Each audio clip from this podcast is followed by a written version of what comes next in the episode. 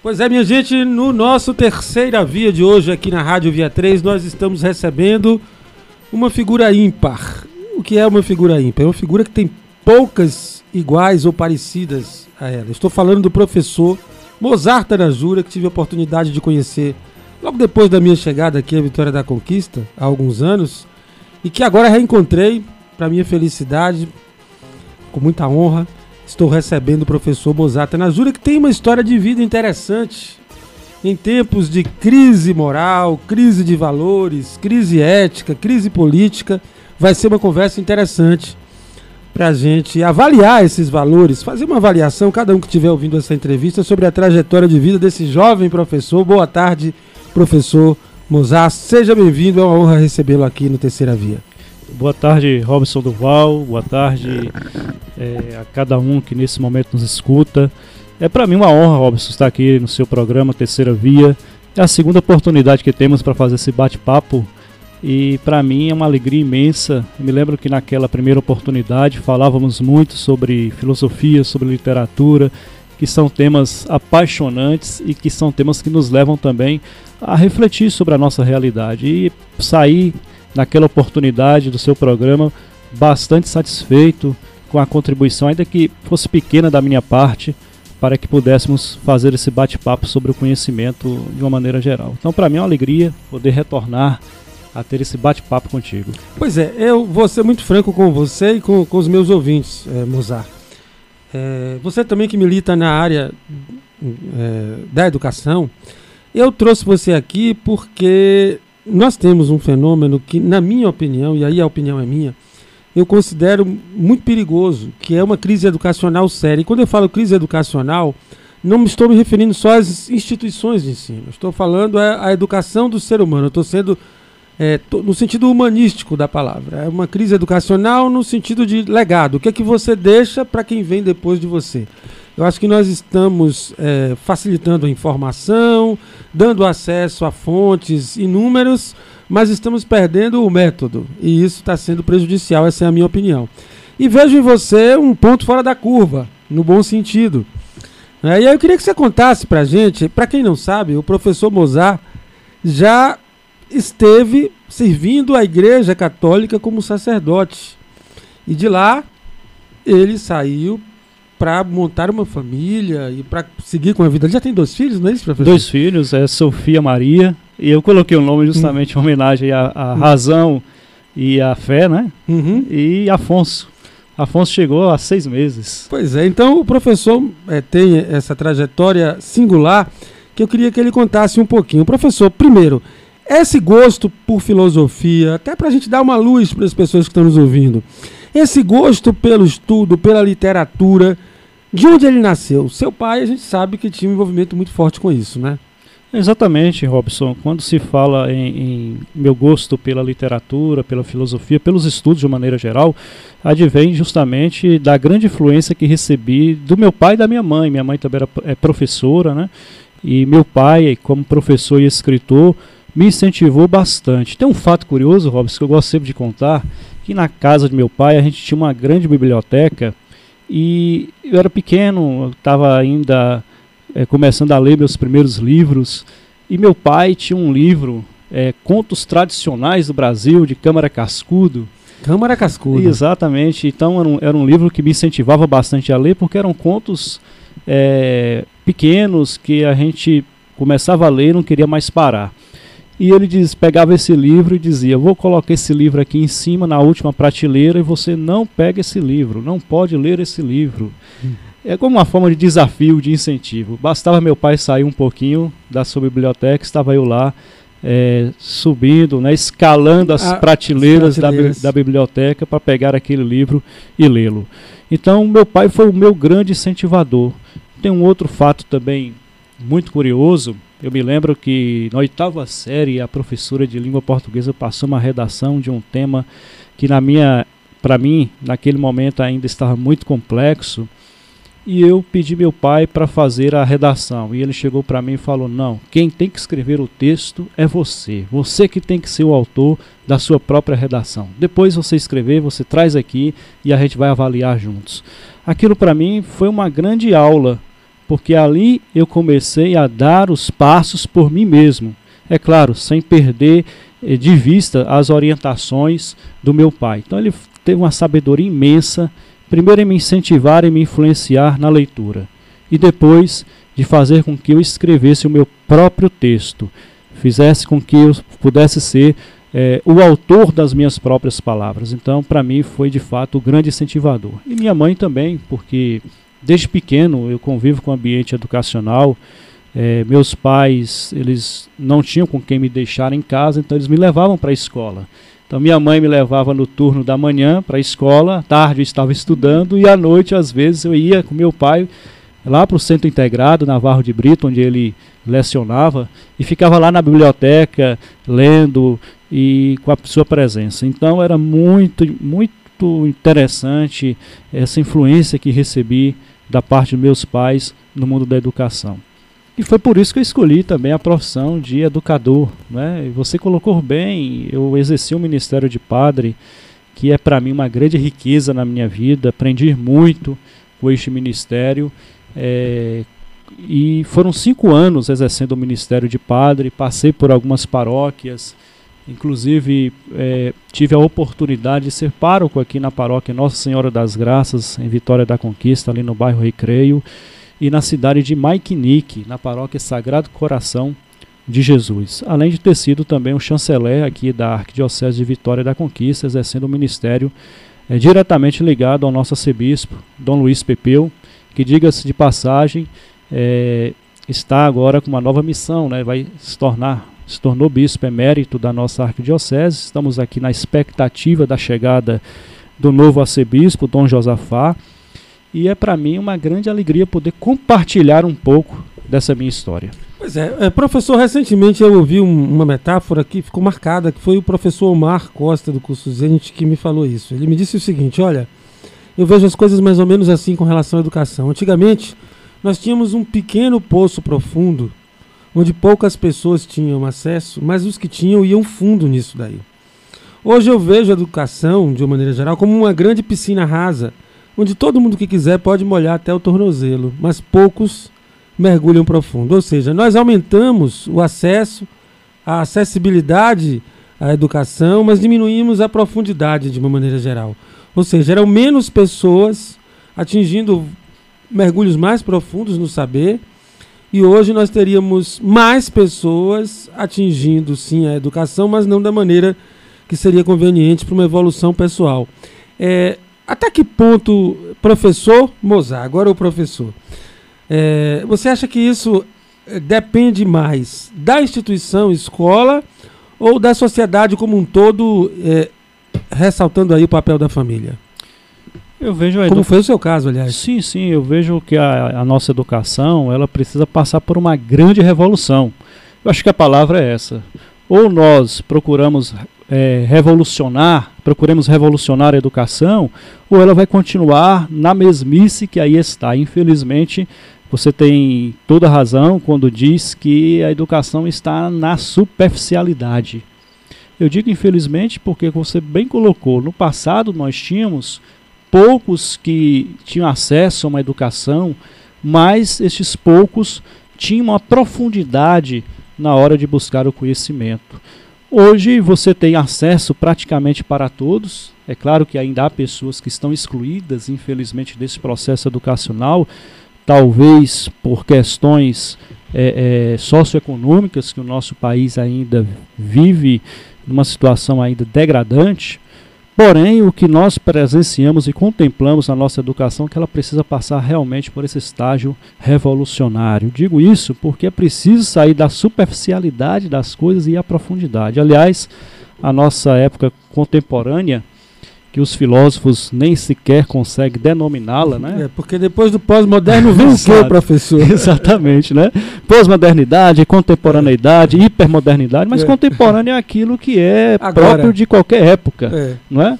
Platão e Aristóteles, por exemplo, os dois viveram uma época contemporânea. Exatamente. É. E nós a denominamos de idade antiga na filosofia. E em nossa época tão marcada pelo imediatismo, eu costumo dizer que a nossa época é marcada por um imediatismo, uma ansiedade, uma ansiedade de querer as Rápido. coisas logo, né? A rapidez com que as coisas de devem chegar, isso afeta inclusive as várias dimensões do processo da vivência humana neste Quer mundo. Dizer, a mente também tem o seu processo digestivo, entre aspas, Exato. né? Exatamente. Então a gente precisa, na verdade, ter uma educação que saiba lidar com essas situações é, de, imediati de, de, imediatismo na nossa época contemporânea. É e aí, hipertecnológica. Exatamente. Você, por exemplo, o jovem hoje já não tem mais paciência de estar tá acessando, de estar tá navegando a internet. Não diria só o jovem, nós mesmos, né, qualquer pessoa no mundo atual, de estar acessando a internet e de repente a internet ficar lenta por questões de segundo. A gente quer realmente que as coisas surjam Imagine do imediato. subir na estante de uma biblioteca para pegar um livro grosso de letrinha pequena. exatamente, exatamente. Então, assim, a gente não consegue ter um método educacional que vá na raiz do problema, porque você, para aprender algo, é preciso de tempo. Aliás, eh, essa semana eu até postei na, na minha rede social uma frase bastante interessante eh, de Rubem Alves. Rubem Alves tem um, tem um livro bastante. Eh, com. Rubem Alves não cobriu a guerra também? É um conteúdo, é. não me lembro, é. mas tem um conteúdo bastante interessante sobre política.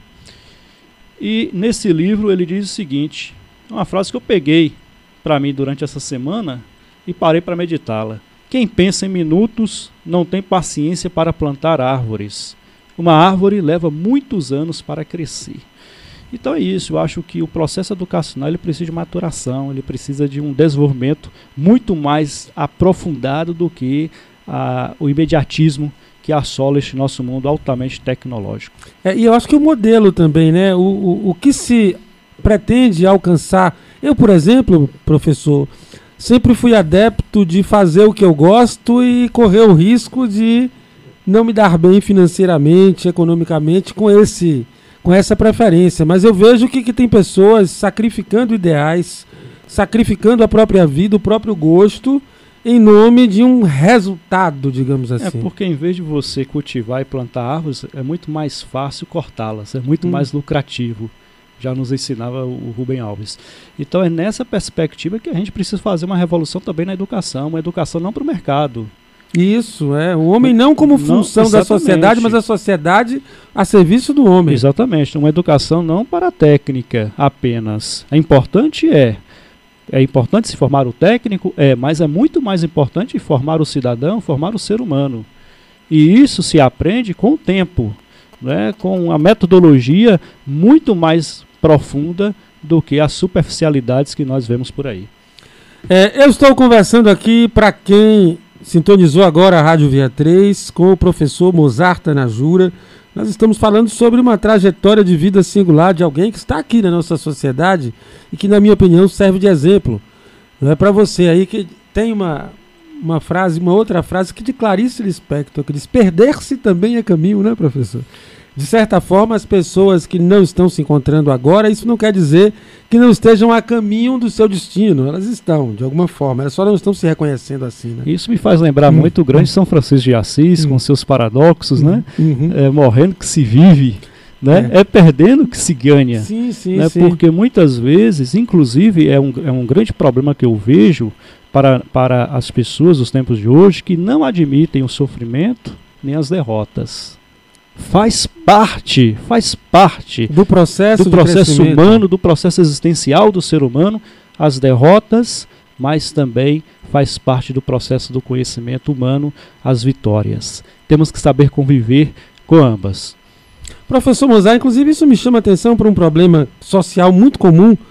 Eu digo que nós estamos vivendo uma época também de, de muita suscetibilidade. Não é só é, uma época de muitas ofensas, mas é uma época também, para mim, de pessoas que se ofendem muito facilmente.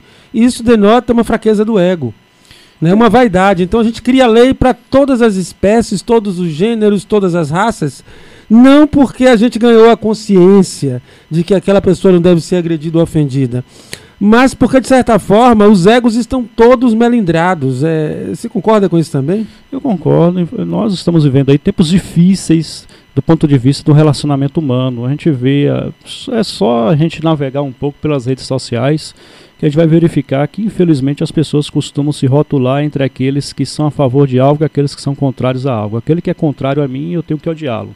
E não deve ser assim. Eu acho que a gente está na mesma casa, que é o planeta Terra, e a gente precisa, de sobremaneira, aprender com o nosso mestre maior, Jesus o Cristo, que nós precisamos amar e aceitar e acolher o diferente. Eu acho que é para isso que existe o grande desafio nosso nessa existência neste mundo. É, eu costumo, nas minhas aulas de teologia, Robson Duval, se me permite fazer claro, essa citação, é, dizer sempre para os meus alunos o seguinte: a grande missão que Jesus teve na Terra foi, sobretudo, de ensinar cada um de nós a ser humanos. Já são mais de dois mil anos aí, né? E nós ainda não aprendemos a ser humanos, infelizmente. É preciso aprender a cada dia a ter uma humanidade maior, porque quando aprendermos a ser verdadeiramente humanos, aí de fato estaremos cumprindo tudo aquilo que o mestre Nazaré nos ensinou, sobretudo o respeito, o amor ao próximo e o acolhimento ao diferente, o acolhimento àquele que pensa contrariamente às minhas ideias. Pois é, gente, olha, eu vou para um rápido intervalo, volto conversando com o professor Mozart na próxima etapa aqui do programa, no próximo bloco, eu queria continuar conversando agora sobre é, essa coisa do, da religião que, que você ingressou e depois você saiu, e sobre política. Pode ser? Política? Pode sim. Vamos claro. conversar de Estamos política, professor? isso também. Tá, vamos para um rápido intervalo, a gente volta já já com a continuação do Terceira Via, hoje ouvindo o professor Mozata na Jura, já já. Estamos de volta com o nosso Terceira Via, hoje ouvindo o professor Mozart Tonajura. Professor, no bloco anterior nós falávamos um pouquinho sobre educação e você contava da sua passagem, não é, como sacerdote pela Igreja Católica Apostólica Romana. Como foi essa aproximação da Igreja Católica e essa decisão de se tornar um sacerdote? Veja só, é, minha mãe sempre muito religiosa, me levava sempre para a igreja, para a catequese, mas o despertar vocacional, como nós assim costumamos dizer, se deu no ano de 1998 na cidade de Planalto, quando comecei a participar é, da paróquia local, né? E estava envolvido em várias atividades paroquiais. E vendo também o testemunho, o exemplo do padre daquela época da paróquia de Planalto, que hoje é bispo da cidade de Salvador, Dom Estevão, eu me encantei pelo sacerdócio, pela possibilidade que eu tinha de levar a palavra de Deus e de levar esperança para as pessoas, sobretudo os mais pobres. Entrei para o seminário no ano de 2000, fiz uma trajetória é, até o ano de 2008, mais ou menos, quando eu concluí os dois cursos, filosofia e teologia. Paralelamente à filosofia, eu havia concluído o curso de letras aqui pela, pela UESB e me tornei padre no ano de 2009. É, como eu disse antes, eu fui chanceler da Arquidiocese, é, trabalhando diretamente com o arcebispo Dom Luiz. Depois fui para a cidade de Maiknik, exercer meu ministério lá, administrando a paróquia daquela cidade. E retornei para a Vitória da Conquista para administrar a paróquia Nossa Senhora das Graças, uma paróquia tradicional que, se não me falha a memória, está fazendo 60 anos. Exatamente. É? é. E aqui no bairro Recreio. E para mim foi uma experiência muito válida. Em termos de ideal, rica. o que é que passava pela sua cabeça, professor Mozart, quando tomou essa decisão? Né? Que ideal lhe movia? Me movia o ideal pela causa dos mais pobres, assim como Jesus e com, como São Francisco de Assis, eu me via como uma pessoa que queria lutar para transformar o mundo naquela, naquela, naquela força juvenil, né, nossa, e fui percebendo também que era necessário que a pregação do evangelho fosse muito mais próxima da, da vida das pessoas. A gente sabe Isso que me movia. É, tem uma, uma, uma pressão social hoje muito maior para tirar o, o jovem de uma decisão como essa do que para influenciá-lo. Inclusive, a própria questão familiar já é mais difícil. Você enfrentou esse tipo de coisa entre os amigos, entre os familiares? Teve alguma resistência à sua decisão, professor Mozart? Eu, eu creio que não, Robson Duval. Sempre tem alguns que fazem algum tipo de comentário ah, que infeliz. você vai né? entregar né? mas, a sua vida. Exato, mas assim, nunca tive nenhuma barreira com relação a isso. Né? Fui para o seminário com 21 anos de idade. Seguro do que estava fazendo. Seguro do que estava fazendo, né? E a mesma força que eu tive para entrar para o seminário, para me tornar padre, depois eu tive também para escolher um outro caminho. E como foi essa escolha de um outro caminho? Foi tão difícil quanto escolher para entrar, né? No, Sim, no mas ministério. como foi isso? Eu estava refletindo muito sobre a minha condição humana neste mundo e cheguei à conclusão de que era preciso é, ir para um outro caminho, construir uma família, é, ser testemunho do Evangelho de Cristo também no meio da sociedade, no meio profissional. Eu já tinha a minha profissão de professor antes mesmo de entrar para o seminário e eu gostaria também de que essa profissão de professor pudesse transformar as pessoas, transformar o mundo. Então, pela fé, a mesma fé que eu tive para aceitar o sacerdócio na minha vida, eu tive também para pedir licença à, à igreja para poder constituir a minha família. E hoje continuo na Igreja Católica, continuo Próximo participando dela. ativamente né, do, da Igreja Católica e estou muito feliz, tanto na minha decisão de ter entrado no sacerdócio ministerial, como também na decisão de ter pedido licença. Porque padre a gente não deixa de ser. Uhum. Né? Há um dogma da Igreja Católica que, uma vez padre, sempre padre. Embora eu não seja torcedor do Flamengo, né? Sim, Mas uma é. vez padre, sempre padre. É, professor Mozart, é, eu também diria que sou um, um católico apostólico romano e, e observo, do meu ponto de vista, é bom que se diga isso, porque todos nós temos as limitações que nos impõem o nosso ponto Sim, de claro. vista. Uma guerra não só nos outros setores, como nós citávamos, né, a polarização atingiu as religiões. Hoje a gente vê a intolerância religiosa também em grande escala. Da mesma forma que nós assistimos a política eh, se dividir em grupos extremistas, nós assistimos também a religião. E algumas delas, algumas delas sofrem mais com isso do que outras, até pela própria situação socioeconômica dos seus praticantes. E eu tenho muito cuidado para falar sobre isso, por isso que não vou citar nenhuma corrente específica. Muitos chamando de religião aquilo que, na minha opinião, não é religião. É até uma, uma questão de, de um colegiado oportunista, né, movido por outros interesses e se denominando religião. É, esse cenário que confunde religião não é, com, com, com fanatismo, com discriminação, com tentativa de purificar o mundo. Eu, por exemplo, enquanto católico, já fiz trabalhos para televisão em, em, em várias casas de matriz afri- africana e vi pessoas fantásticas e conheci pessoas fascinantes, entendeu? E que, que respeitosas, e eu vejo algumas pessoas combatendo essas pessoas como se fossem coisas demoníacas e tal, e eu, eu, eu vejo isso com muita tristeza. Como é que você enxerga também esse cenário no campo religioso, essa polarização, esse extremismo enquanto católico? Eu penso que nós temos diversos caminhos para chegar ao ser absoluto, que nós chamamos de Deus.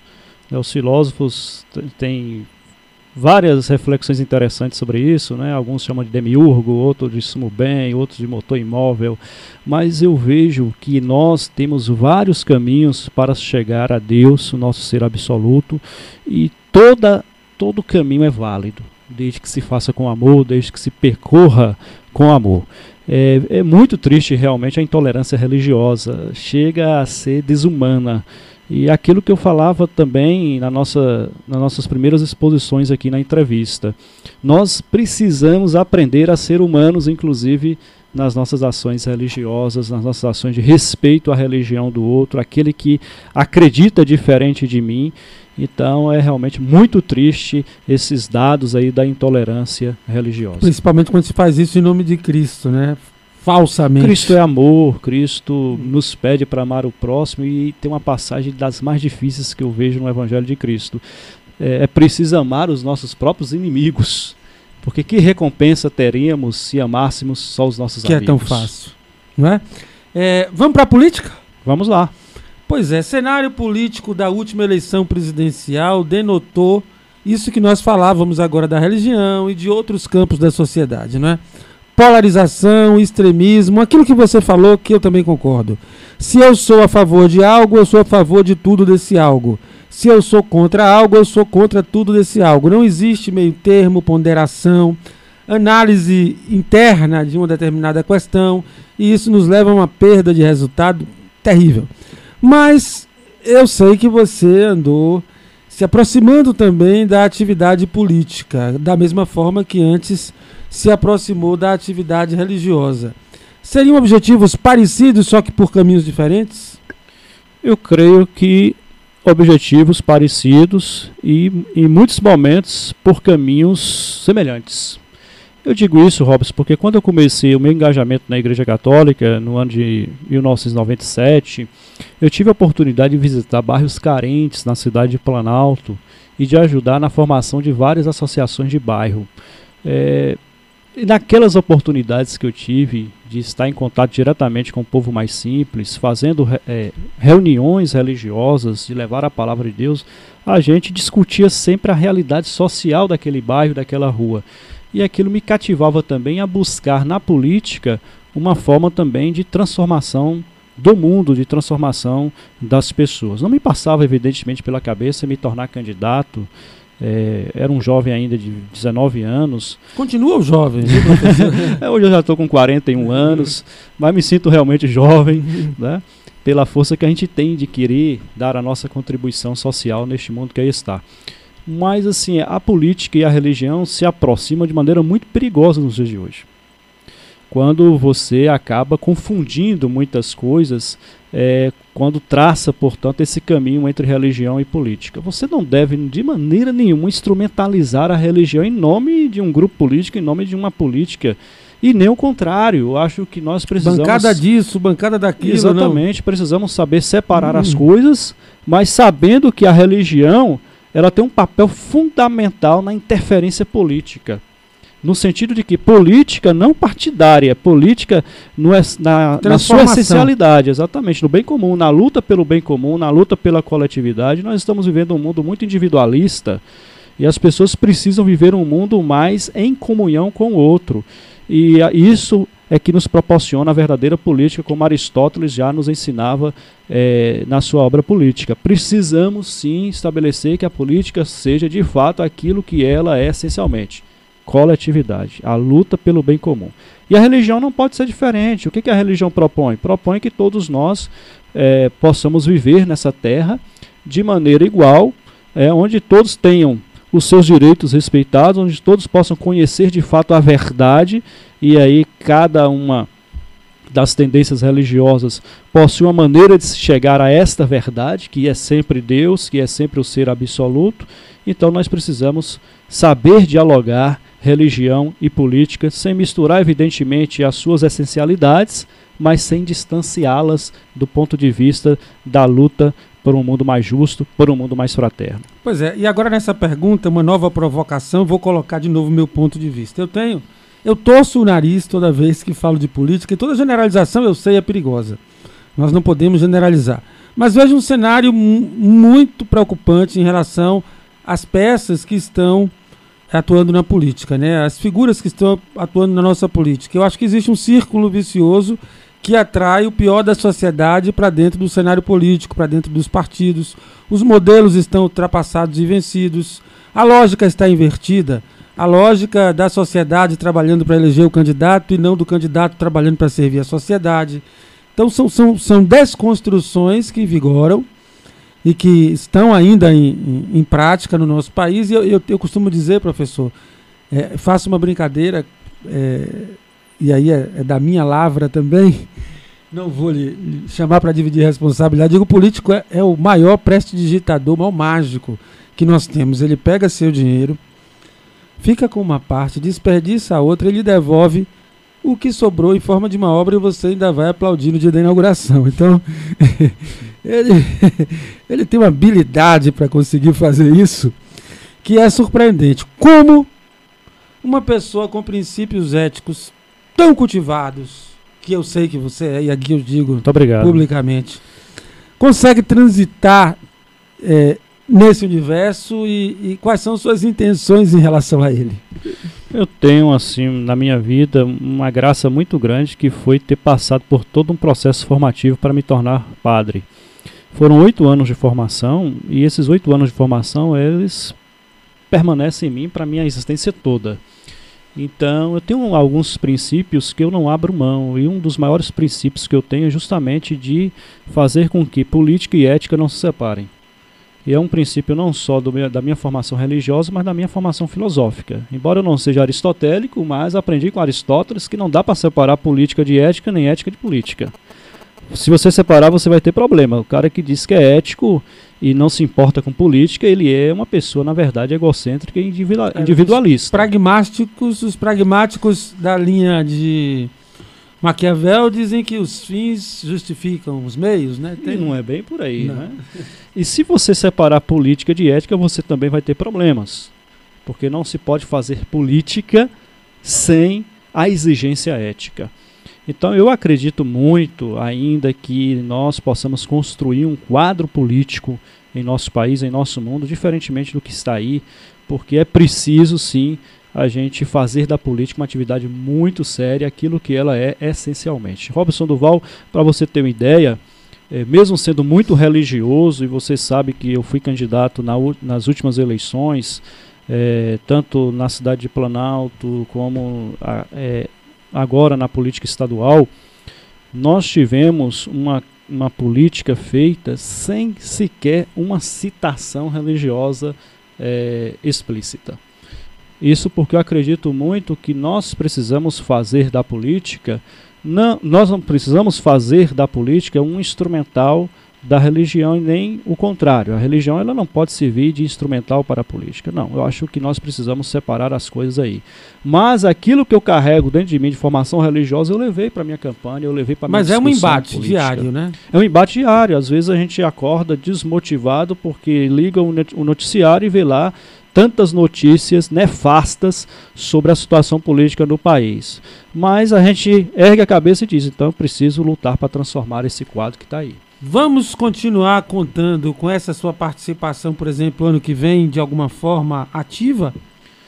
É, é uma decisão muito difícil, né? Eu tenho pensado muito sobre isso, mas assim, o meu lado religioso, do ponto de vista de uma teologia que eu acredito pé no chão, de uma teologia que procura dialogar evangelho com a vida e do ponto de vista filosófico também, porque o meu lado filosófico me impulsiona a, a brigar, a lutar por uma, por uma sociedade mais justa, eu estou sim impulsionado a, a tentar colocar aí a, a, o meu nome à disposição da sociedade na, para, para o próximo ano. Professor Mozart Tanajura, muito obrigado pela sua participação com a gente aqui no Terceira Via.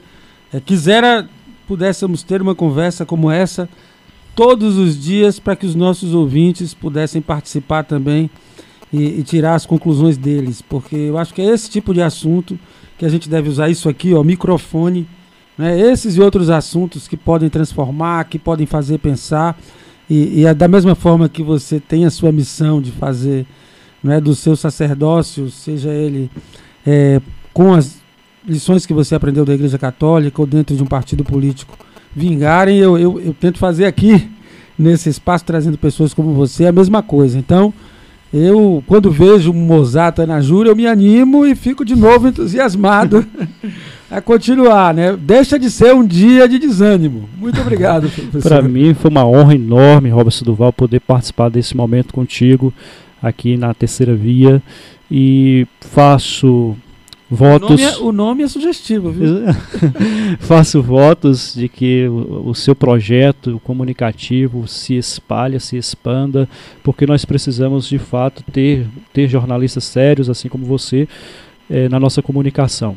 Eh, eu gostaria de finalizar a minha fala apresentando aqui, um, influenciado inclusive pelo existencialista Sartre, que nós somos o que, o que fazemos nas nossas escolhas. Então, nós precisamos muito olhar para as nossas escolhas, porque as nossas escolhas também nos fazem.